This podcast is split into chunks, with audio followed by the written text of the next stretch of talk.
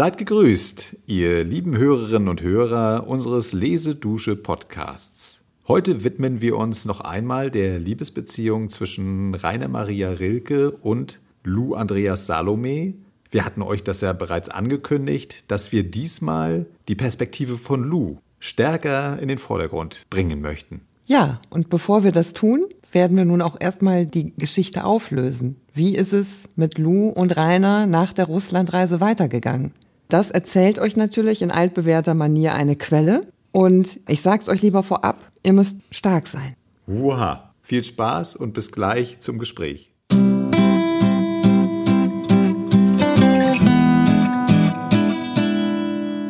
Letzter Zuruf. Jetzt wo alles um mich in lauter Sonne und Stille steht und die Lebensfrucht sich reif und süß gerundet hat, kommt mir eine letzte Pflicht, aus der uns gewiss beiden noch teuren Erinnerung, dass ich in Wolfratshausen wie eine Mutter zu dir trat. Schweifst du frei ins Ungewisse, so verantwortest nur du für dich selbst. Indessen für den Fall, dass du dich bindest, musst du erfahren, warum ich dich auf einen so ganz bestimmten Weg zur Gesundheit unermüdlich hinwies. In den Mönchsliedern, in manchen Zeiten früher, vorigen Winter, diesen Winter, standest du heil vor mir. Begreifst du meine Angst und meine Heftigkeit, wenn du wieder abglittest und ich das alte Krankheitsbild wieder sah? Wieder den zugleich lahmen Willen neben jähen, nervösen Willenseruptionen, die deinen organischen Zusammenhang durchrissen, haltlos Suggestionen gehorchten und nicht untertauchten in die Fülle der Vergangenheit, um gesund zu assimilieren, zu verarbeiten, sich selbst vom Grund an aufzubauen. Wieder die schwankende Ungewissheit, zugleich mit den lauten Akzenten und starken Worten und Beteuerungen, voll Wahnzwang, ohne Wahrheitszwang. Allmählich wurde ich selber verzerrt, zerquält, überanstrengt, ging nur noch automatisch, mechanisch neben dir, konnte keine volle Wärme mehr dran setzen, gab die eigene Nervenkraft aus.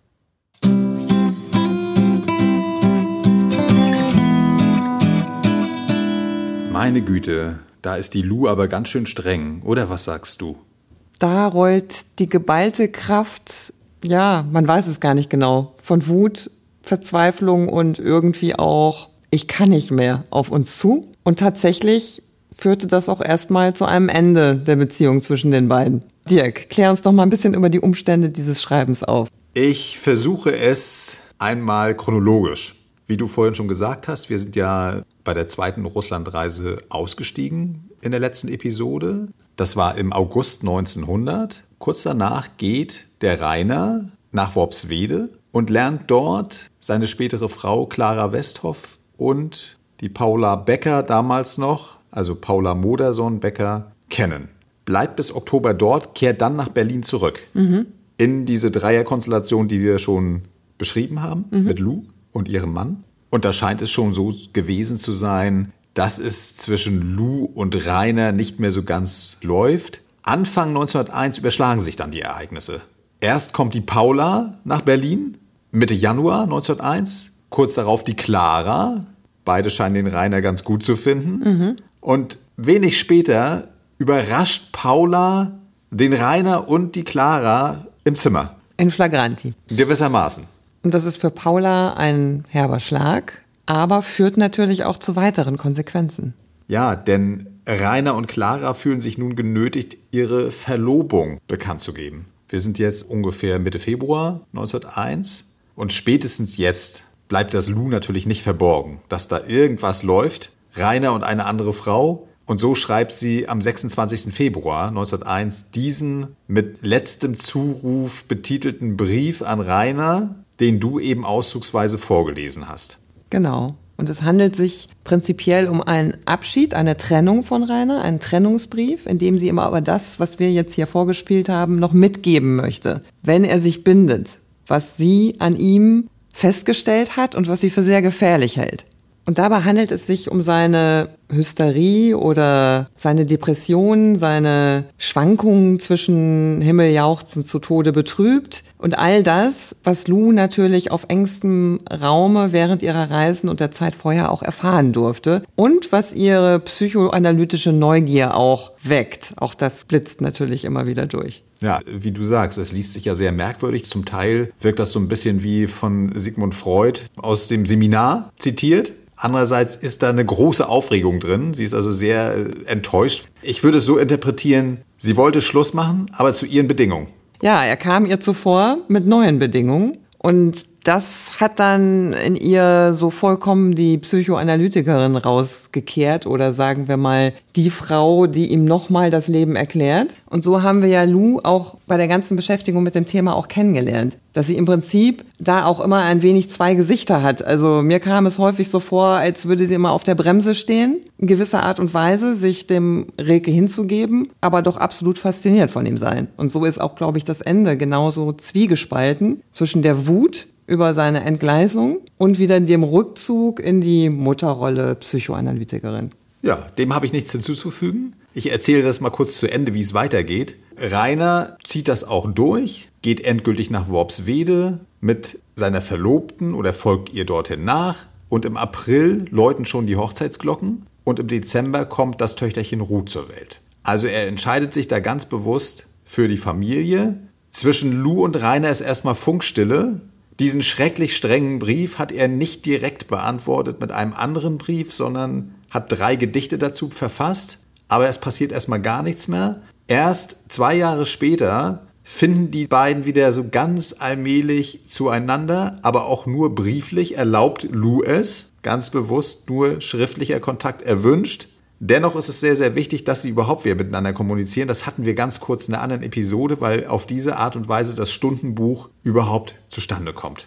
Sie bleiben auch im brieflichen Kontakt und erst nach Rilkes Tod merkt man, wie wichtig er dann doch für Lou gewesen ist. Denn sie schreibt zwei Jahre nach seinem Tode, im Jahre 1928, eine Biografie, würde ich es nicht nennen. Es ist eher ein Buch des Andenkens, eine Art Zwiegespräch mit Rilke. Und nachdem dann ihr eigener Mann auch verstorben ist im Jahre 1930, startet sie mit ihren Erinnerungen, die aufzuschreiben. Sie nennt das Ganze Lebensrückblick. Und darin bekommt Rainer auch einen eigenen Abschnitt. Und da wird sie noch intensiver. Und das ist auch die Grundlage der Texte, die wir gleich hören werden. Und was wir da sehr interessant fanden an diesem Text, dass sie im Jahre 1934 nochmal einen Zusatz verfasst hat, wo gefühlt erst jetzt der Knoten platzt, dass sie auch eingestehen kann, es war Liebe.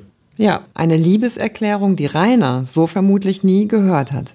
Aber es ist schon schön, wie sie auch in dem neuen Licht nochmal die Erlebnisse mit ihm dann stattfinden lässt. Also man muss es ja auch sagen, zwischen diesen letzten Bestandteilen des reiner Nachrufes sozusagen und diesem harten Brief, den wir eben gehört haben, liegen ja immerhin auch 33 Jahre. In dieser Zeit ist viel passiert. Lou ist auch sehr einsam dann zum Ende ihres Lebens und das spielt da sicherlich auch eine Rolle. Nichtsdestotrotz ist es sehr interessant und damit sind wir am Ende unseres kleinen Vorgeplänkels und steigen doch mal direkt ein und hören uns an, wie Lou die schönen, anstrengenden Jahre mit Rainer beschreibt. Viel Vergnügen und bis zum nächsten Mal. Tschüss.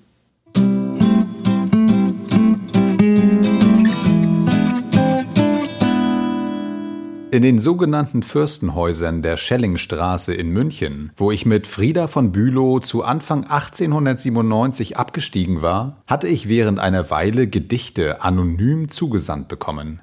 An der Handschrift des ersten Briefes nach der Vorstellung durch Jakob Wassermann an einem Theaterabend im Frühling erkannte ich den Verfasser. Nun las er mir noch andere Dichtungen vor, darunter Christusvisionen. Nach Äußerungen in jenem ersten Brief scheinen sie mir sehr negativ gehalten gewesen zu sein. Obwohl einiges daraus in der Gesellschaft schon hatte veröffentlicht werden sollen und auch anderen zu Händen kam, konnten wir ihrer in späteren Jahren nicht mehr habhaft werden, trotz Bemühungen auch des Inselverlages um sie, so dass sie wohl als verloren angesehen werden müssen. Nun währte es gar nicht mehr lange, bis René Maria Rilke zum Rainer geworden war.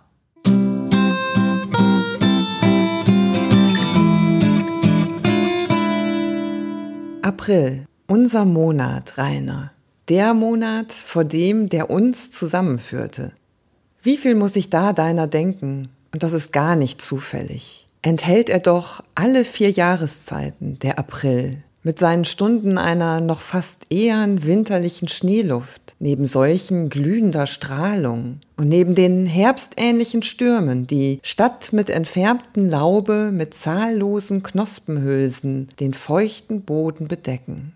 Und hält in diesem Boden nicht Frühling sich auf, zu jeglicher Stunde, den man weiß, noch ehe man ihn schaut? Von alledem her jene Stille und Selbstverständlichkeit, die uns aneinander schloss wie etwas, das immer da gewesen.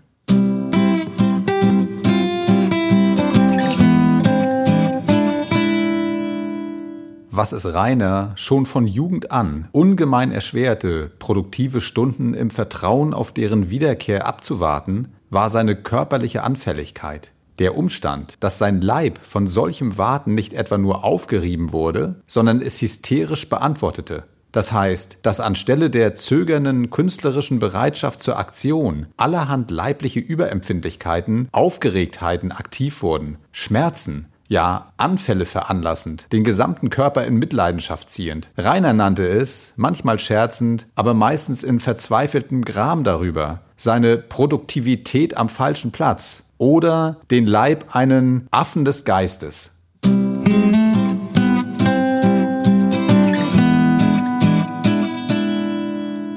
Mir selbst erging es nun seltsam, insofern ich deiner frühen Lyrik trotz ihrer Musikalität kein Verständnis entgegenbrachte. Von daher dein tröstendes Wort. Du werdest es schon noch einmal so einfach sagen, dass ich es doch noch verstände.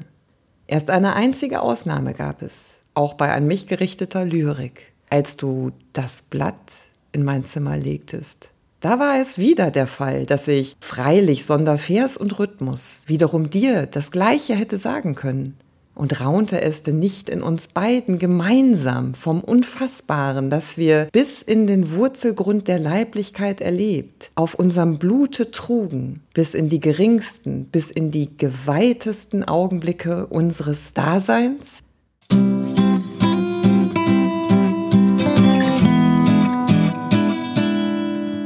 Der kleinen Wohnung, wo die Küche den einzigen wohnzimmerlichen Raum außer meines Mannes Bibliothek darstellte, assistierte Rainer mir nicht selten beim Kochen. Insbesondere wenn es sein Leibgericht, russische Topfgrütze oder auch Borscht gab.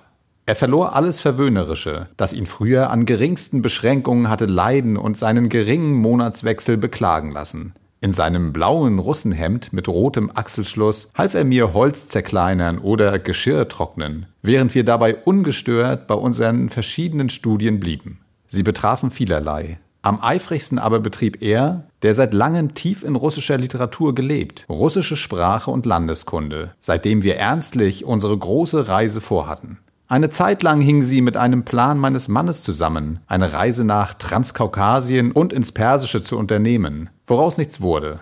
Wir gingen nun gegen Ostern 1899 zu dritt nach Petersburg zu den meinigen und nach Moskau. Erst um ein Jahr später durchreisten Rainer und ich Russland ausführlicher.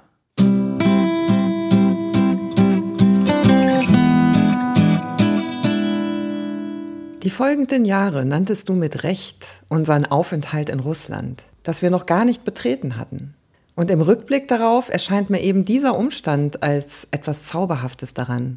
Denn er erst ermöglichte uns, in all das, was uns Russland hieß, uns in jeder Hinsicht zu vertiefen, auch in ganz exakte Studien und geduldige Vorbereitungen, über denen die zeitlich noch nicht bestimmbare Erwartung schwebte, alles zu persönlicher Anschauung zu bringen.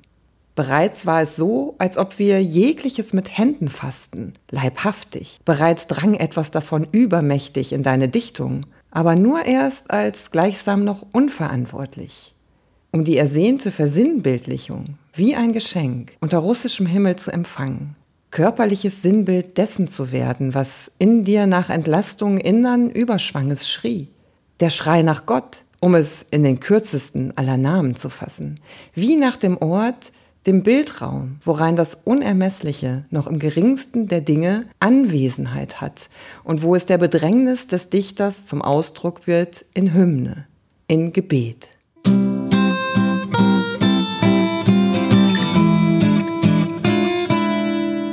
Hier hauste Volk, dessen Geschichte Drangsal und Elend gewesen, dessen Grundnatur dennoch Ergebung und Zuversicht ineinander zu halten verstand. Wie auch Rainer selbst von Grund aus in sich ein Anbefohlensein spürte, das jedes vergewaltigende Geschehen noch sicher mit umgriff. Dies Schicksalhafte hieß diesem Volke Gott, keine hochthronende Macht, die seine Lasten aufhob, nur eine Obhut der Nähe, die bis an diese Herznähe keine letzte Zerstörung heranlässt. Der russische Gott Lieskovs, der in der linken Achselhöhle wohnhaft ist.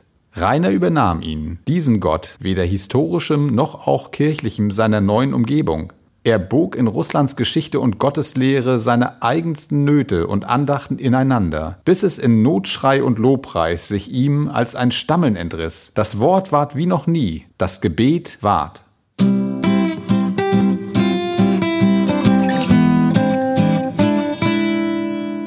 Die frühsommerlichen Wiesen quollen über von Blumen, wie man sie selten so hochgewachsen und tief gefärbt trifft, außer auf russischer Erde.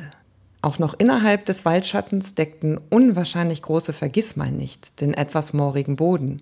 Und stark betont, wie diese Blumenfarben selber, blieb mir eindringlich in Erinnerung, wie Tolstoi inmitten lebhaften und lehrhaften Sprechens sich förmlich jählings bückte, mit hohler Hand, etwa so, wie man nach Schmetterlingen haschen würde, büschelweise die Vergissmein nicht einfing, sie heftig, als müsse er sie sich total einverleiben, ans Gesicht presste und sie dann lässig aus der Hand fallen ließ. Noch immer tönten, verschwommen hörbar, von fernher, die verehrenden, begrüßenden Worte der Bauern. Aus ihrem nicht enden mögen klang es gleich einem, dass ich dich noch gesehen, und ich lieh ihnen aus unserem Gefühl die gleichen dankenden Worte, das gleiche Begrüßen, dass wir dich noch gesehen. Vielleicht trug diese Stunde etwas dazu bei, Reiners Übertreibung zu veranlassen, die jedem begegnenden Bäuerlein erwartungsvoll entgegensah, wie einer möglichen Vereinigung von Simplizität und Tiefsinn. Aber mitunter erhielt er recht. So einmal bei Besichtigung der Moskauer Tretjakowschen Gemäldegalerie, die wir zugleich mit ein paar Bauern unternahmen. Vor einem großen Bild, weidendes Vieh, äußerte der eine unzufrieden, Kühe, kennen wir was die uns schon angehen. Der andere verwies es ihm mit beinahe verschmitztem Gesicht. Diese da sind gemalt, weil sie dich was angehen, weil du sie lieben musst, siehst du? Darum sind sie gemalt. Du musst sie lieben, obgleich sie dich nichts angehen, siehst du? Über seine eigene Erklärung vielleicht selber verdutzt, hatte das Bäuerlein sich drauf mit einem fragenden Blick dem neben ihm stehenden Rainer zugewendet. Und das wirkliche Erlebnis war hier Rainer, wie er auf den Bauern starrte, wie es aus ihm herausbrach in seinem mangelhaften Russisch, hingerissen. Du weißt es.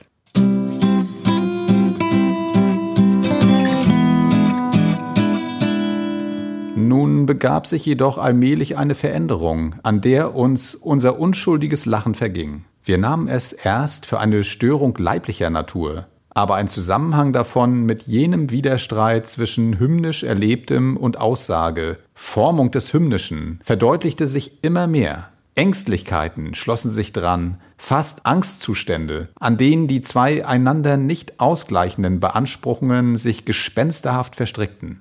Am tiefsten erschrak ich damals während unseres gewohnten Mittagsganges durch den prächtigen Akazienwald, als du an einer bestimmten Akazie nicht vorbei konntest nach Vermeidung des ganzen Weges und nachdem du ihn anstandslos wieder aufgenommen. Erinnertest du mich einmal daran, gegen die Bäume hinweisend, weißt du noch? Ich blickte kopfnickend auf die benachbarte Akazie, die sich scheinbar in gar nichts von den danebenstehenden unterschied. Da weiteten sich dir die Augen in schier ungläubigem Entsetzen. Die? Nein, nein, die! Und man konnte sehen, wie der Baum nun begann, sich dir zu vergespenstern.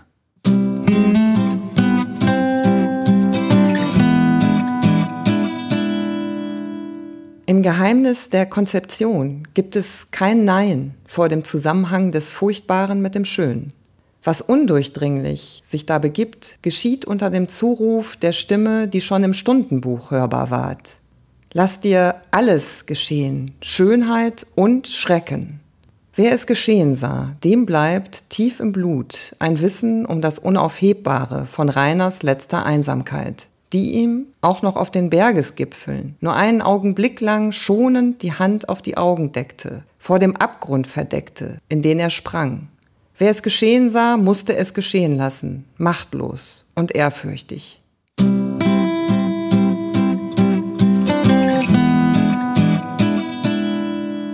war ich jahrelang deine Frau, so deshalb, weil du mir das erstmalig Wirkliche gewesen bist. Leib und Mensch, ununterscheidbar eins. Unbezweifelbarer Tatbestand des Lebens selbst. Wortwörtlich hätte ich dir bekennen können, was du gesagt hast als dein Liebesbekenntnis.